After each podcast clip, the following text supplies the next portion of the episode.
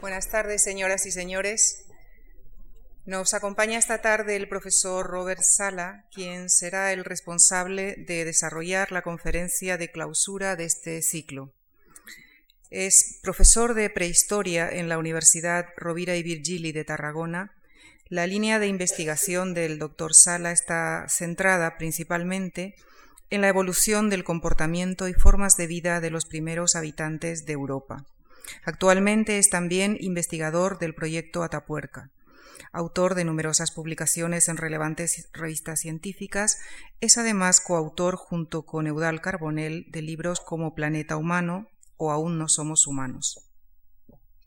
Con el título general de Sedentarios, el profesor Sala analizará esta tarde las transformaciones en la forma de vida de las poblaciones humanas primitivas que las condujo hacia una etapa social, económica y cultural muy compleja. El inicio de la agricultura, la invención de la cerámica o la aparición de los primeros asentamientos centralizados en territorios. Y cedo ya la palabra al profesor Sala agradeciéndole una vez más su participación en este ciclo y sobre todo a ustedes, señoras y señores, queridos amigos, quisiera expresarles en nombre de la Fundación Juan Marc nuestro agradecimiento por haber tenido mm, la generosidad de acompañarnos durante ocho tardes, a lo largo de las cuales hemos querido repasar con ustedes algunos de los principales hitos de la compleja pero maravillosa historia de los orígenes de nuestra civilización. Muchísimas gracias. Buenas tardes a todos. Ah, yo quiero también expresar la gratitud del equipo al que hoy represento, a la Fundación Juan Marc, Ah, por, y a Lucía en, concreto por habernos permitido ah, dar esta serie de, charlas aquí, aquí en Madrid. Ha sido la oportunidad de hacer algo que a nuestro equipo le gusta mucho y le interesa aún más, como es acercar la ciencia, sus resultados y las consecuencias de sus resultados a la sociedad. Esto que desgraciadamente eh, muy pocos científicos hacen, pero que es básico para el crecimiento de la sociedad, más aún para el crecimiento de nuestra sociedad que se ha autodenominado sociedad del conocimiento. Si los científicos no eh, aportamos nuestro grano de arena eh, trayendo al foro social, como es en este caso la Fundación Juan Marc eh, los últimos descubrimientos y eh, sus consecuencias, evidentemente esta sociedad del conocimiento no es más que pura eh, palabrería. Esta es una base de esta sociedad del conocimiento. Sin ella es imposible. Y a nuestro equipo, so pena de que nos juzguen otros científicos como más amantes del foro que del laboratorio, pues accedemos gustosamente a participar en ellos. ¿eh? Y, este es, y, esta es la razón última de por qué eh, estoy hoy aquí y espero también que lo que tengo que, lo que quiero contaros sobre la evolución humana hoy sea de vuestro interés y que pueda suscitar uh, no solo un conocimiento nuevo, sobre cuestiones que quizá no todas conozcáis, sino sobre todo me interesa uh, que podamos reflexionar a partir de los datos que nos ofrece uno de los momentos más trágicos, pero también más extraordinarios de nuestra evolución como seres humanos, como es el, el neolítico. ¿eh? El acceso de los humanos a esto que eh, generalmente hemos llamado el ser sedentarios. Bien, no os preocupéis, no voy a hablar de arte, sería completamente incapaz. ¿eh? Aunque me gusta y evidentemente disfruto con él, me ha sabido mal esta tarde, ya lo he comentado antes, no poder ir al Prado, pero no he tenido tiempo. Ah, pero tiene una razón de ser este, eh, este cuadro de Miró aquí.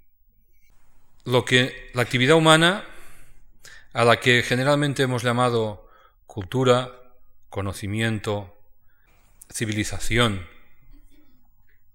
Todo esto se atiene o no a las normas de la evolución tal como la planteó Darwin. ¿Se atiene a esto o podemos plantear o debemos volver a las formas de entender la historia que hemos tenido, podríamos decir que toda la, ah, durante toda la historia humana.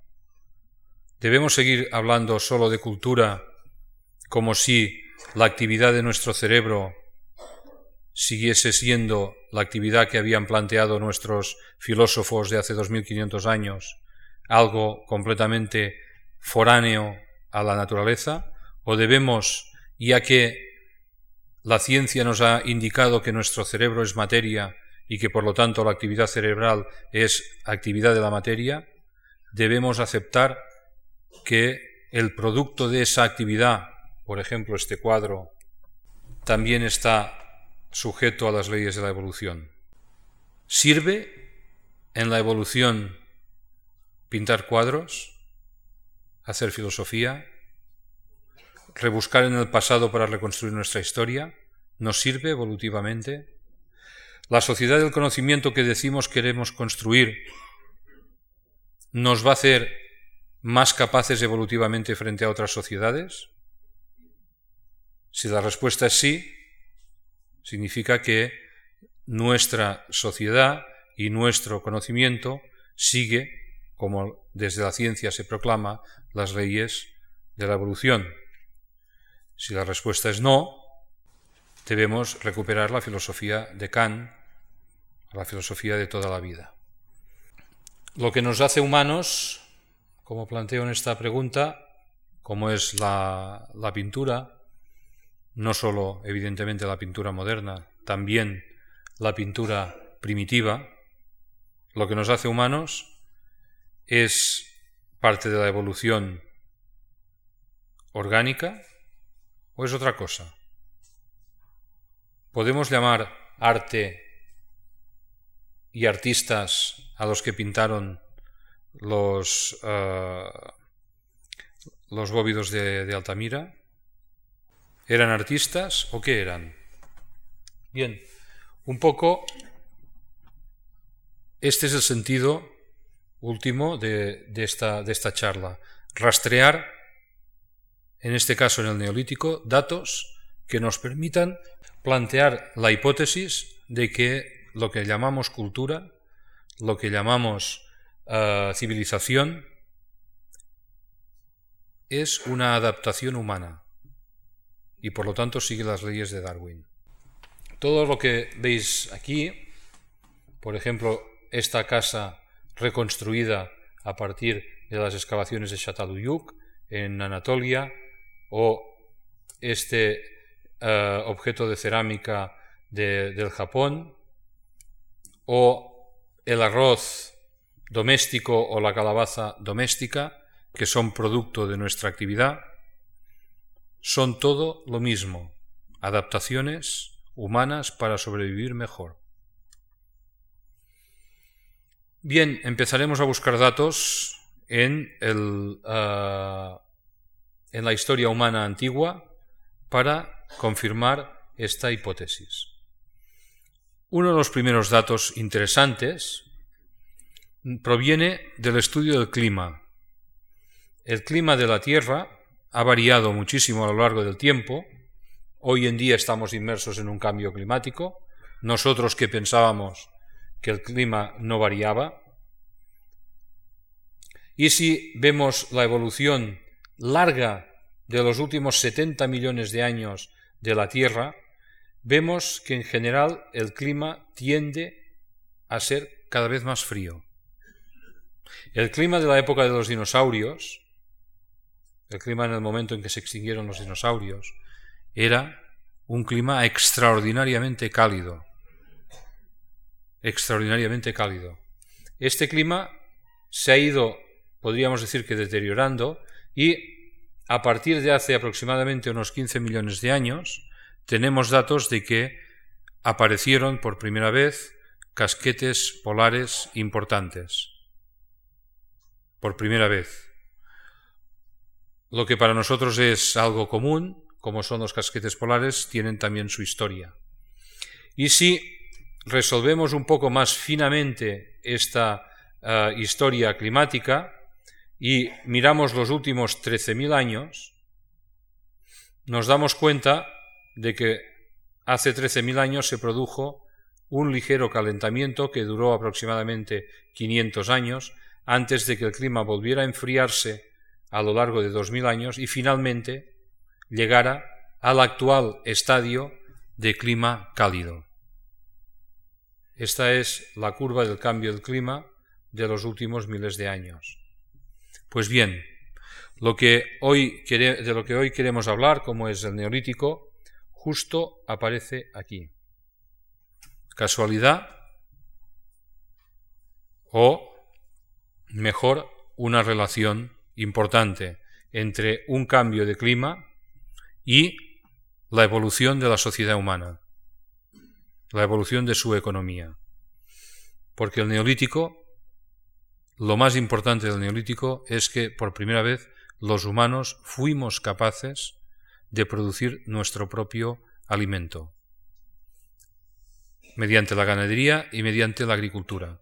Pues bien, la agricultura empieza en este punto, la ganadería algo más tarde, en este otro. Otra coincidencia. Las consecuencias del cambio climático son harto conocidas. Esta era la Tierra anterior a los 13.000 años. El estrecho de Bering no existía. Alaska se conectaba con Siberia.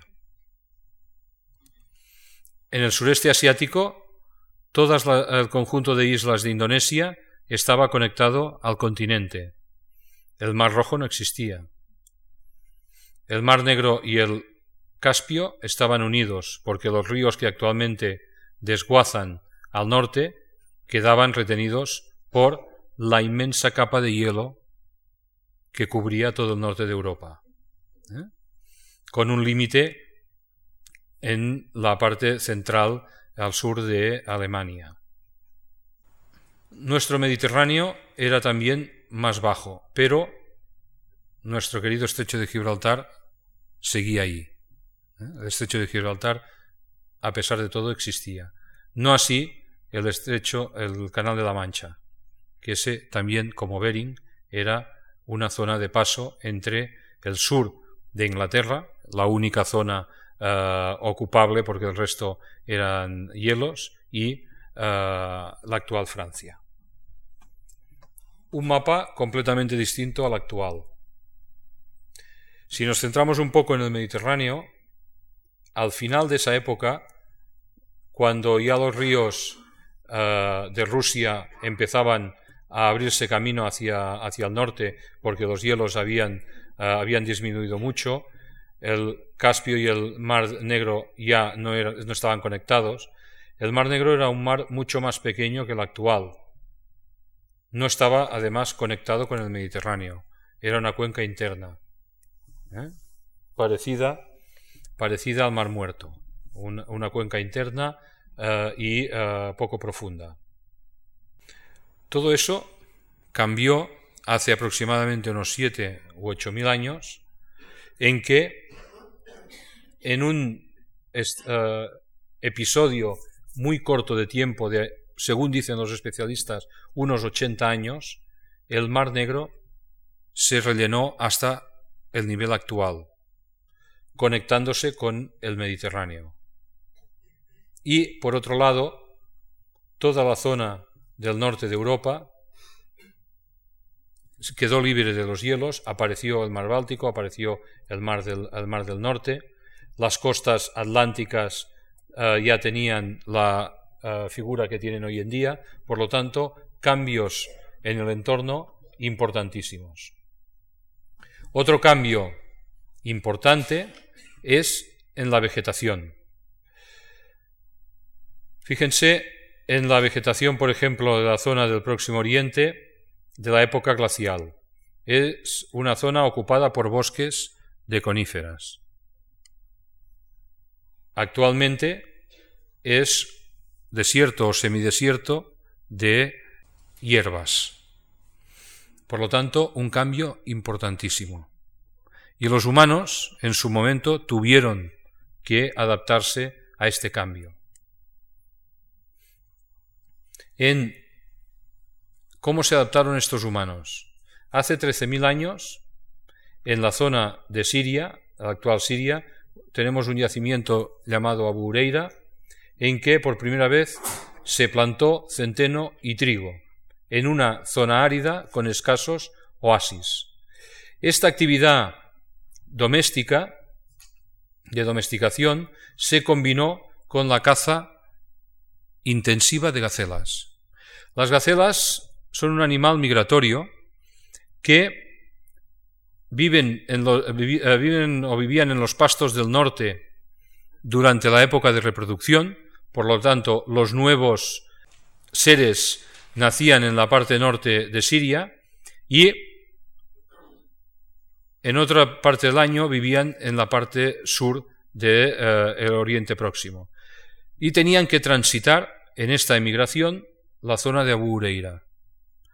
Los humanos de, aquella, ah, de aquel momento les tendían unas trampas que consistían en unos cercos en mitad ah, de su camino y les obligaban, evidentemente un grupo de, cazadores les hostigaban para que la, ah, todo el tropel de animales se introdujera en el corral.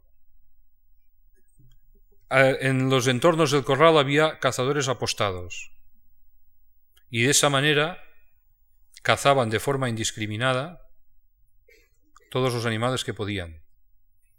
Era una caza intensiva, de forma que con una sola caza al año prácticamente tenían comida para todo el año.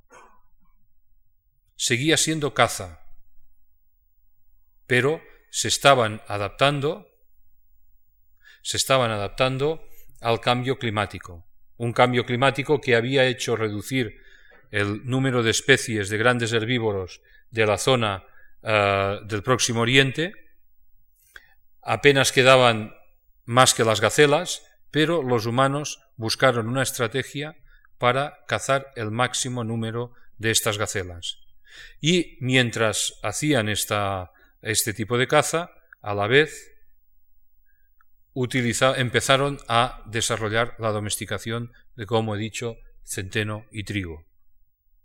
Por lo tanto, cambios económicos importantísimos. Y en el extremo oriente pasó otro tanto.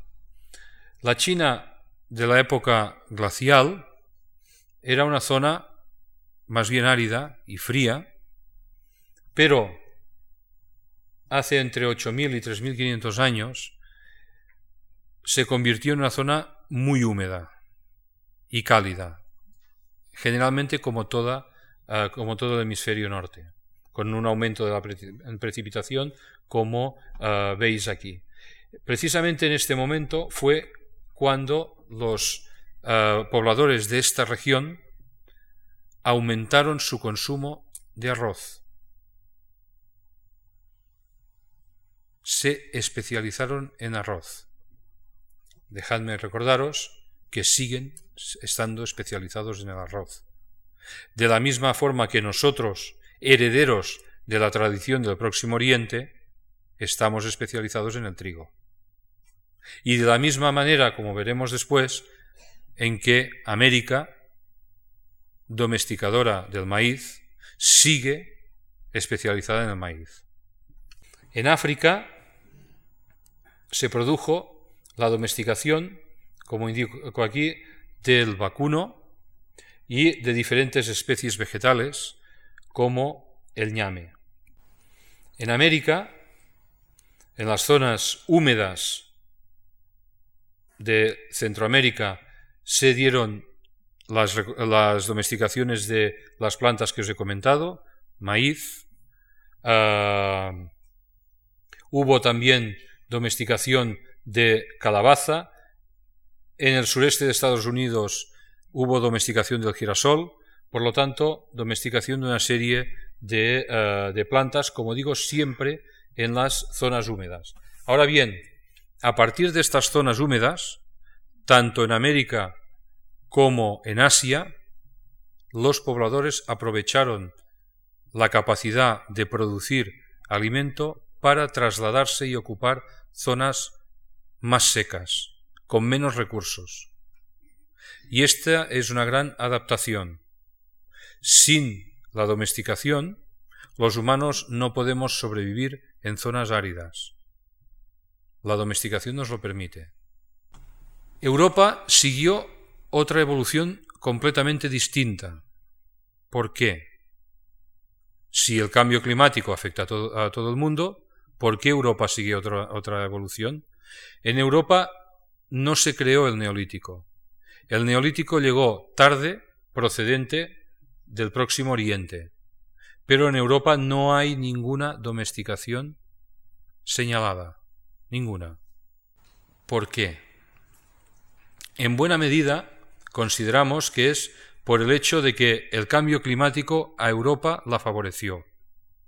En lugar de crear espacios áridos como en el próximo Oriente, en Europa lo que produjo el cambio climático fue la abertura de toda la fachada atlántica, la abertura del, eh, del mar Báltico, del mar del Norte, y esto hizo que los humanos se adaptaran a otra forma de alimentación y por primera vez fueron pescadores y recolectores de marisco de forma intensiva. Por primera vez tenemos en este momento en Europa una cultura de, ah, del marisco y la pesca. En lugar de ah, producir el alimento, siguieron con la economía antigua de caza y recolección, pero cambiando los grandes herbívoros que habían desaparecido, véase rinocerontes, elefantes, eh, hipopótamos y demás, que habían desaparecido, los cambian por pescado y marisco.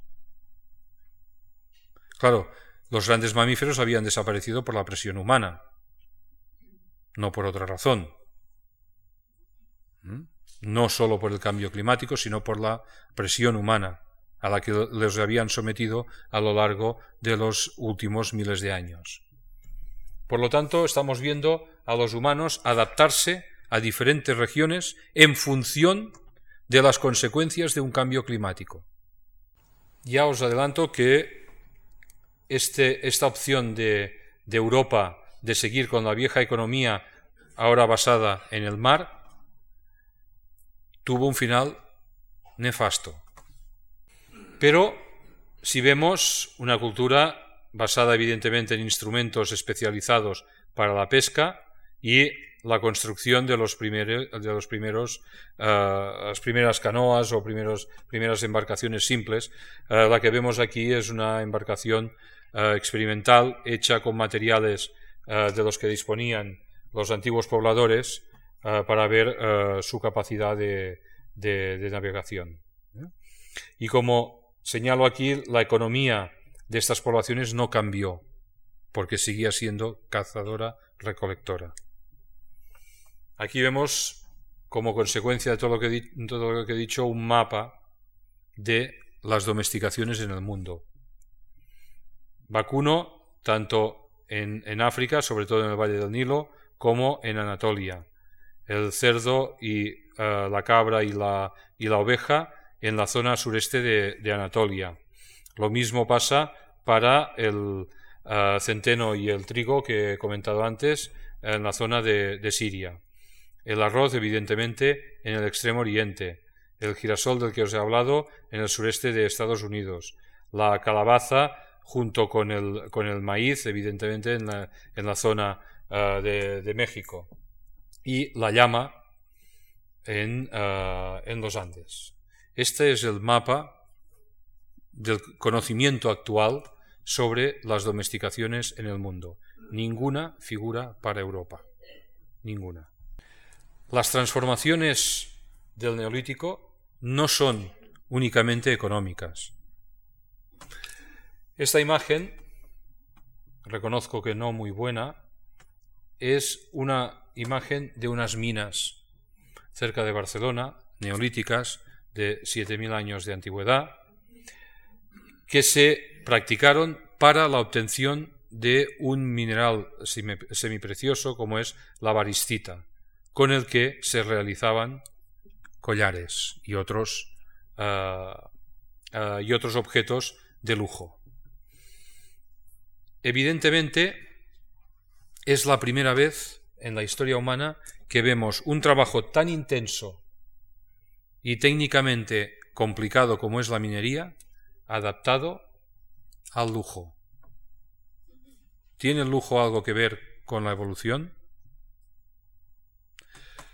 Muchos son los investigadores que interpretan que sí. Las sociedades jerárquicas, cohesionadas por objetos eh, de arte, de adorno y demás, son más potentes que las sociedades que no tienen una, una cohesión ya sea ritual o ya sea eh, basada en el, arte o en, eh, en, este caso pues podríamos llamarle joyería. Cuanto más hechos nos unan como sociedad, más potente es esa sociedad. Si todos reconocemos, como hemos visto antes, un cuadro, una pintura, reconocemos una escultura, si todos reconocemos una escultura y, la reconocemos como parte de nuestra cultura, esa cultura es más potente. Cuando las culturas empiezan a perder eh, señas de identidad, esas culturas se vuelven más frágiles. Por lo tanto, en ese sentido, podríamos hablar de culturas mejor adaptadas que otras. Pero una cosa es cierta, todos estos indicadores son la evolución de comportamientos y formas de ser de los humanos del Paleolítico. Todos los comportamientos que estamos viendo tienen su raíz, evidentemente, sobre los antiguos pobladores. Evidentemente el neolítico no se hizo sobre la nada. Y en buena medida la tecnología del neolítico es heredera del, ah, del paleolítico. Y evidentemente todos los conocimientos que las poblaciones del neolítico aplicaron a la domesticación eran conocimientos que se fueron acumulando a lo largo del Paleolítico. Como dijo Newton, si pudo llegar tan lejos es porque se subió a hombros de gigantes. Evidentemente, si el Neolítico fue tan lejos es porque se subió al conocimiento acumulado durante miles de años.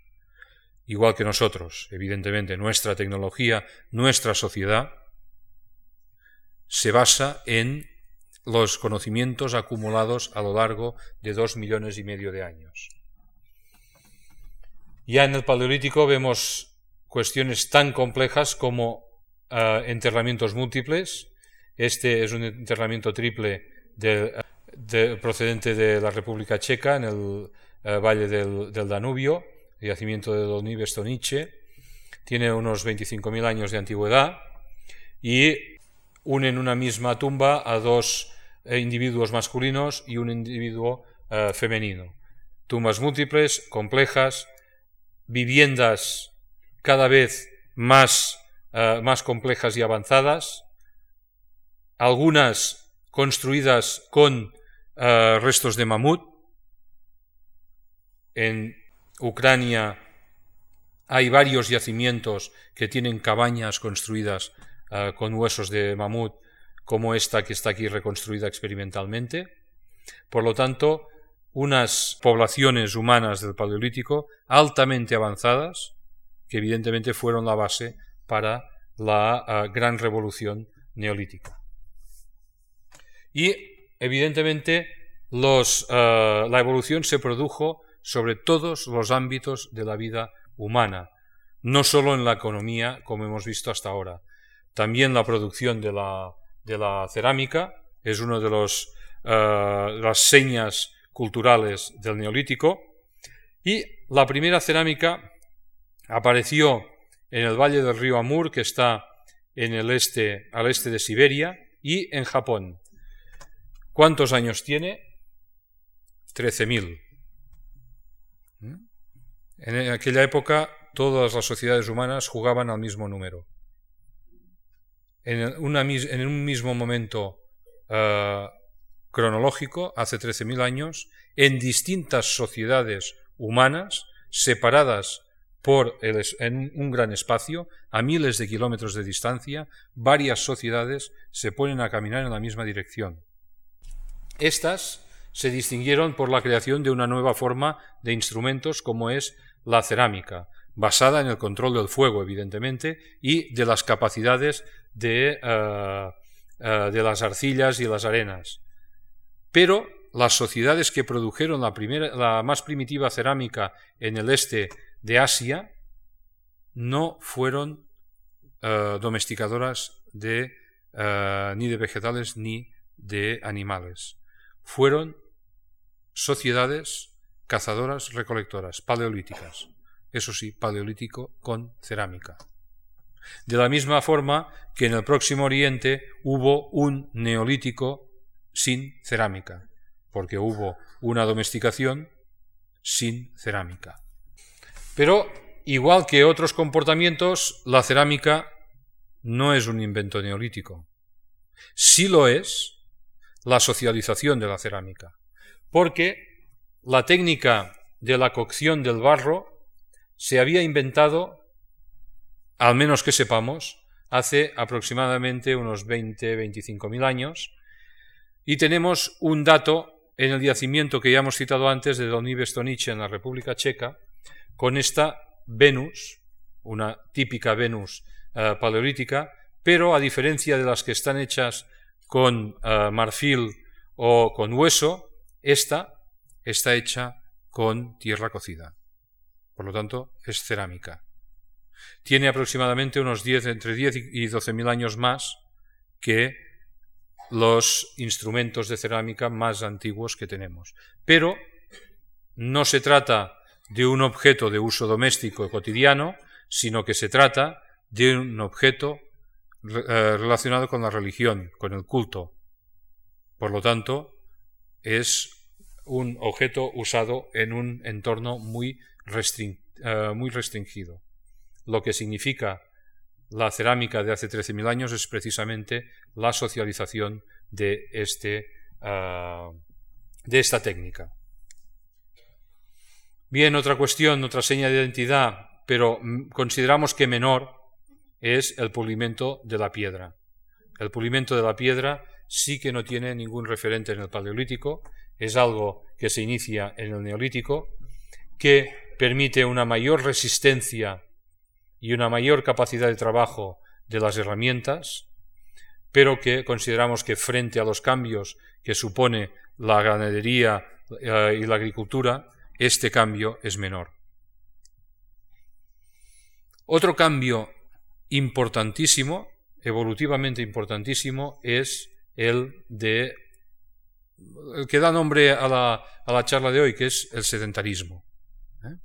Las primeras sociedades urbanas del mundo se produjeron en el Próximo Oriente, en Anatolia y lo que se ha venido a llamar el creciente fértil. El, Próximo Oriente, desde el Nilo hasta los valles del Éufrates y el Tigris. Aquí nació el urbanismo como forma de organización humana, una organización altamente potente y eficaz, más potente y eficaz que las organizaciones previas. Aquí tenemos un ejemplo. Una de las ciudades más antiguas y de todas ellas la única que ha pervivido, Jericó. ¿Eh? La única que ha pervivido como, eh, como ciudad hasta hoy. Aquí vemos una de las torres en, la, en el nivel más antiguo, ¿eh? con cerca de 9.000 años de antigüedad.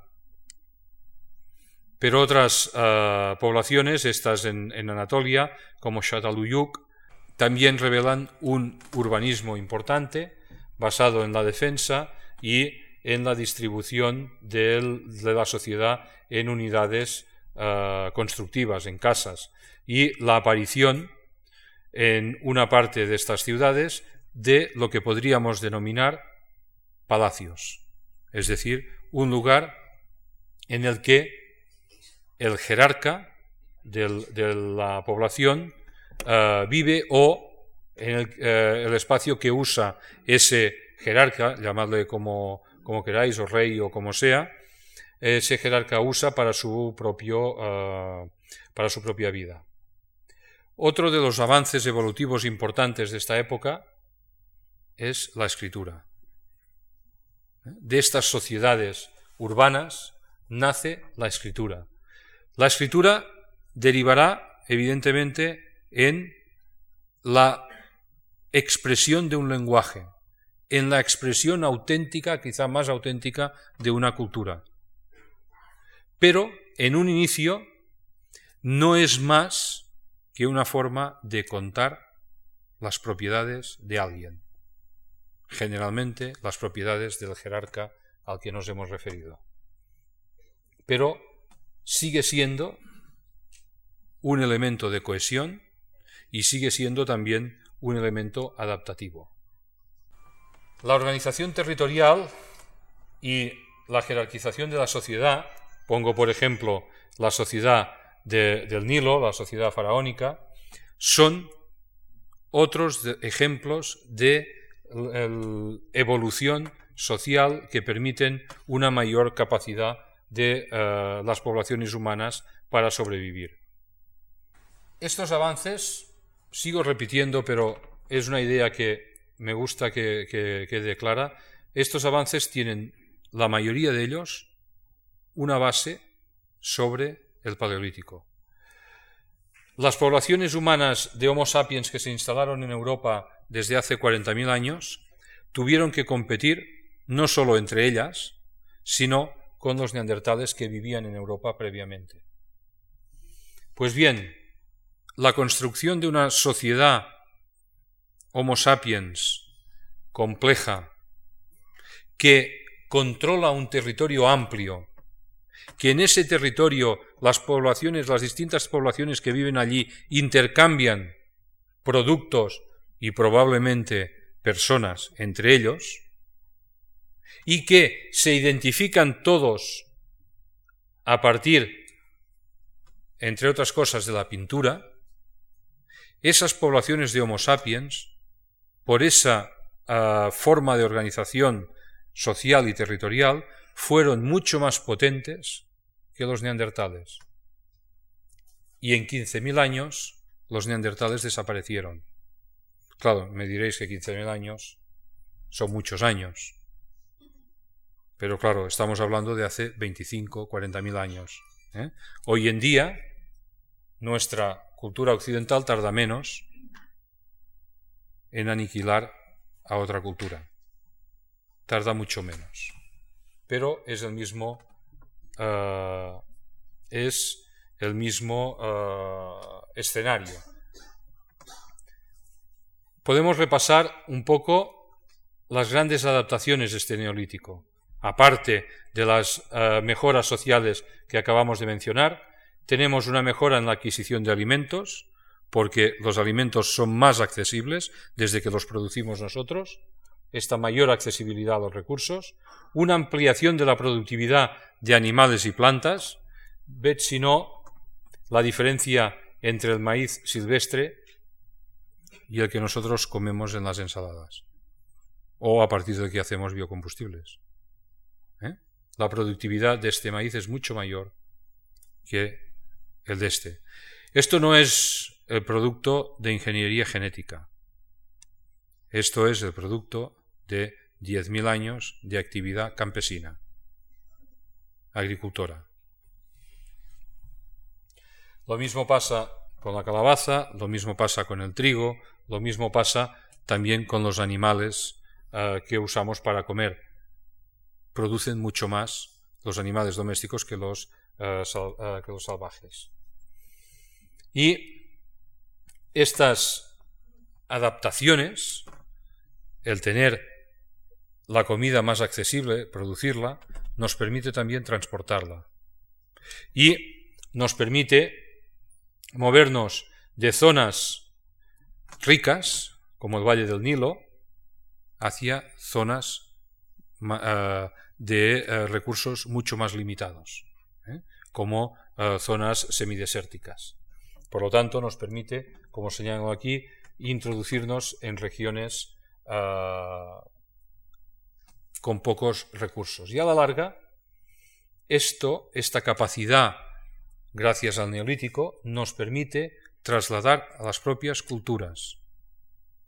Y aquí, bien, si vamos a, la historia, vemos la cultura griega trasladada desde su zona de origen al occidente mediterráneo, vemos la cultura de los dólmenes trasladada desde Bretaña hasta los Pirineos y la costa, la costa española, uh, vemos infinitud de traslados de culturas, nuestra propia cultura occidental trasladada a todo el mundo, por no hablar de la introducción humana en el espacio.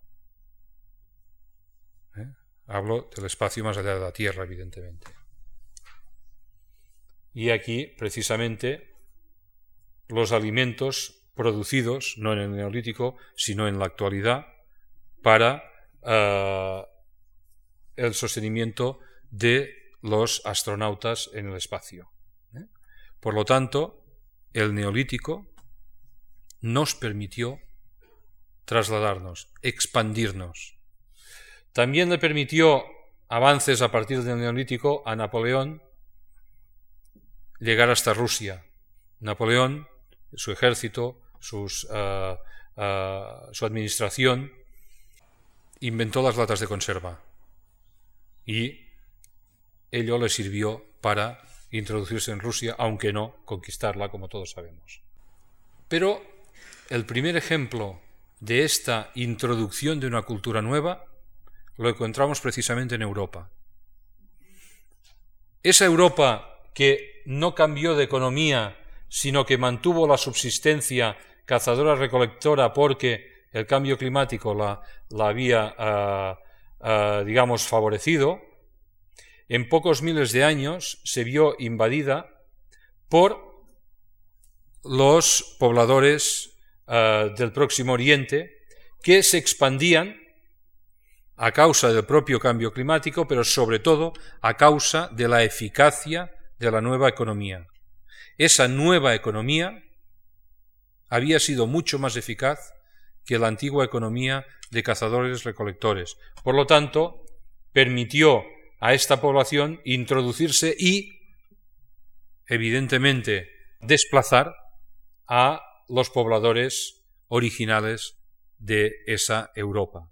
Y Europa, a partir de ese momento, se vio poblada por una nueva eh, población completamente distinta. Y la población paleolítica previa desapareció casi por completo. Podemos especular cómo recibieron esos europeos a, los recién llegados neolíticos. Algunos, sobre todo la zona oriental, la zona del Danubio, la zona de Italia, tenían sociedades muy avanzadas. Si no, vete este enterramiento en la Liguria italiana, eh, llamado eh, con razón eh, la tumba del príncipe, tiene numerosos adornos, tiene pintura en, en, su, en, su, pecho, o este otro que tenía un, una especie de sombrero hecho con dientes y, otros productos animales sobre todo una sociedad en el, Danubio que era una sociedad muy avanzada, que con pocos años seguramente habría dado el paso al neolítico, esta sociedad seguramente se adaptó bien a esos cambios. Pero en cambio, las sociedades más a poniente, mucho más atrasadas, tuvieron que sufrir ese cambio de una forma peor porque eh, estaban muy lejos de lo que estaban planteando los, eh, los, los neolíticos. Pero, y aquí es donde esa expansión neolítica se ve más dramática, esa población recién llegada, que desplaza y prácticamente elimina a la, a la población previa, además introduce una lengua propia. Esta lengua propia es la que conocemos como el indoeuropeo, que procedente del sureste de Anatolia, si recordáis precisamente la región donde se domesticó la, la cabra, a partir de aquí se introdujo en Europa a través de diferentes vías, pero llegó hasta Europa por un lado y por el otro, evidentemente, llega hasta la India, de aquí su nombre de indoeuropeo. Esta revolución, o este, estos cambios adaptativos que hemos visto, la mayoría de ellos son fruto de la voluntad de cambio de las sociedades humanas como respuesta a un problema en el, en el entorno, un problema de recursos. En cambio, ha sido muy interesante darnos cuenta que las poblaciones humanas también cambiaron, también evolucionaron, eh, evolucionaron anatómicamente su organismo a causa del neolítico. El mapa que vemos aquí es el reflejo de un análisis genético hecho a las poblaciones humanas de Europa que indica que las poblaciones del centro norte de Europa toleran mucho mejor la lactosa que el resto. Y a medida que nos alejamos de esta zona centro-norte de Europa en cualquier dirección, podemos irnos hacia Asia, la tolerancia de la lactosa disminuye. Esto indica, evidentemente, que el foco original del consumo de leche está en esta zona, pero indica también que los humanos nos hemos adaptado, evidentemente, de forma involuntaria, nos hemos adaptado a nuestra economía, por causa de nuestra economía, por causa de los cambios que nosotros hemos introducido en la economía, nuestro organismo se ha visto modificado. La diabetes es una enfermedad también originaria del neolítico por el cambio de dieta. Y otro dato interesante es el que ofrece el consumo de ñame a los pobladores de África en su lucha contra la malaria.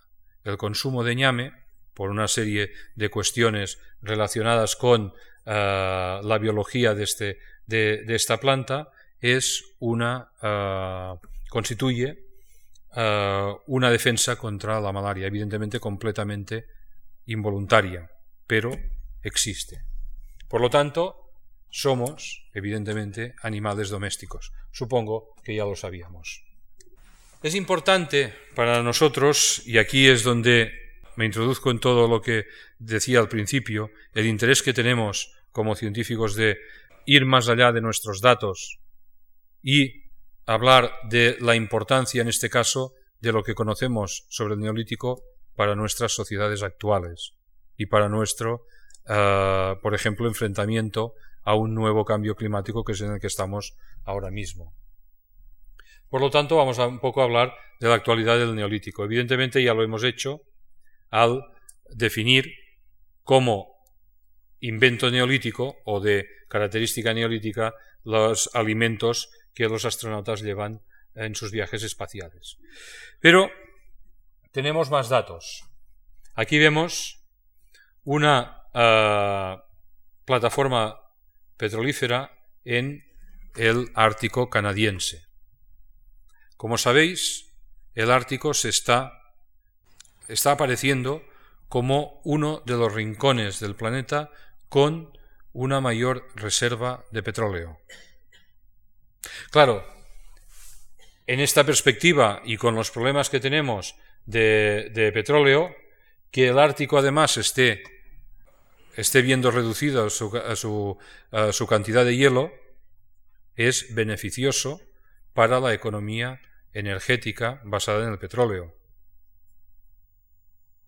Y, por lo tanto, el hecho de que en el Ártico se hayan abierto, eh, gracias a la, al deshielo, se han abierto un par de vías que conectan el Atlántico con el Pacífico y que permiten, permitirán, aún no lo permiten, pero si sigue, si sigue la tendencia actual, permitirán en el futuro la comunicación entre estos dos entre estos dos océanos.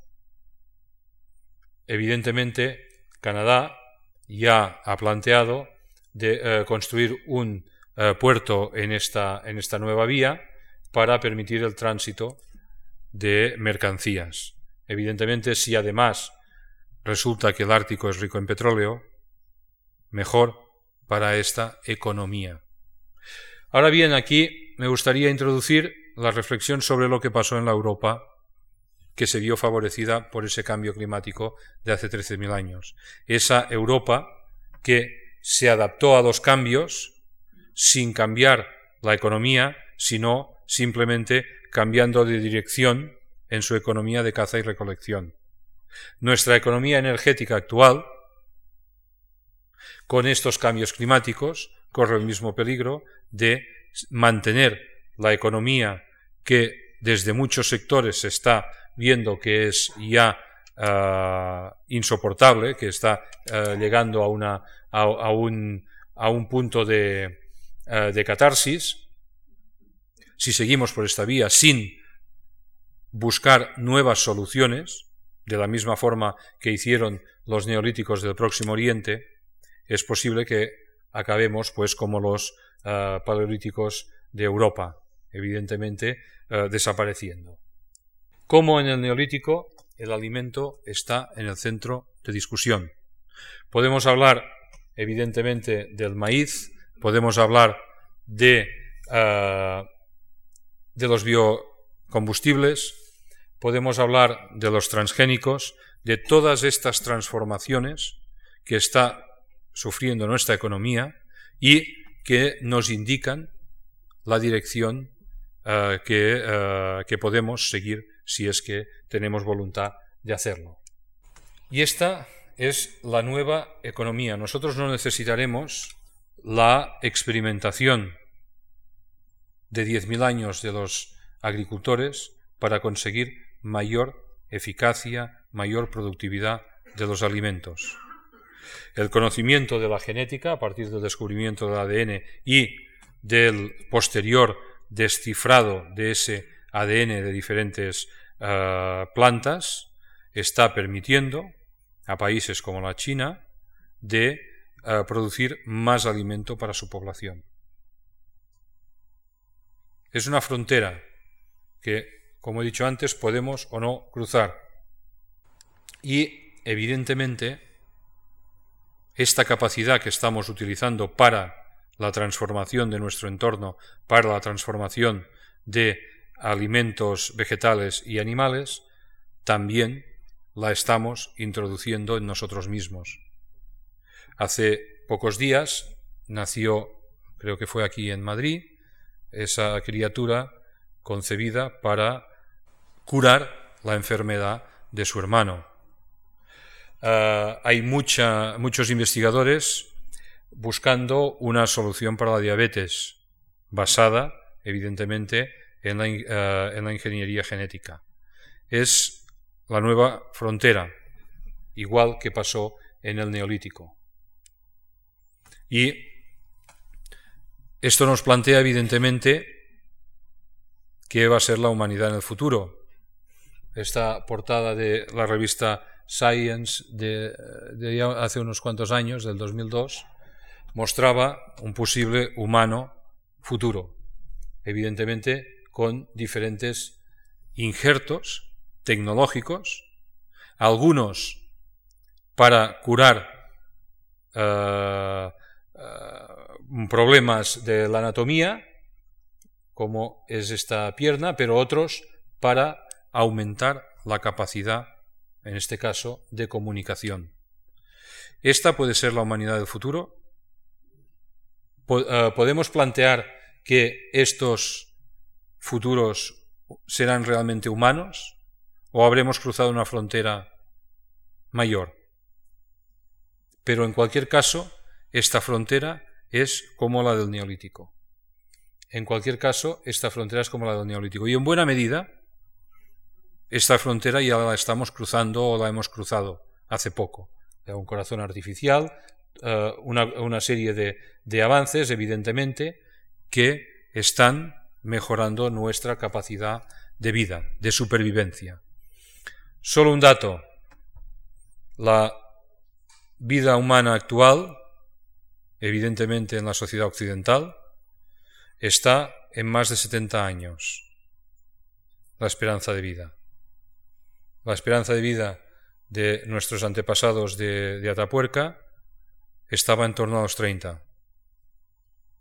Esto, evidentemente, a mi modo de ver, es evolución. Muchas gracias a todos.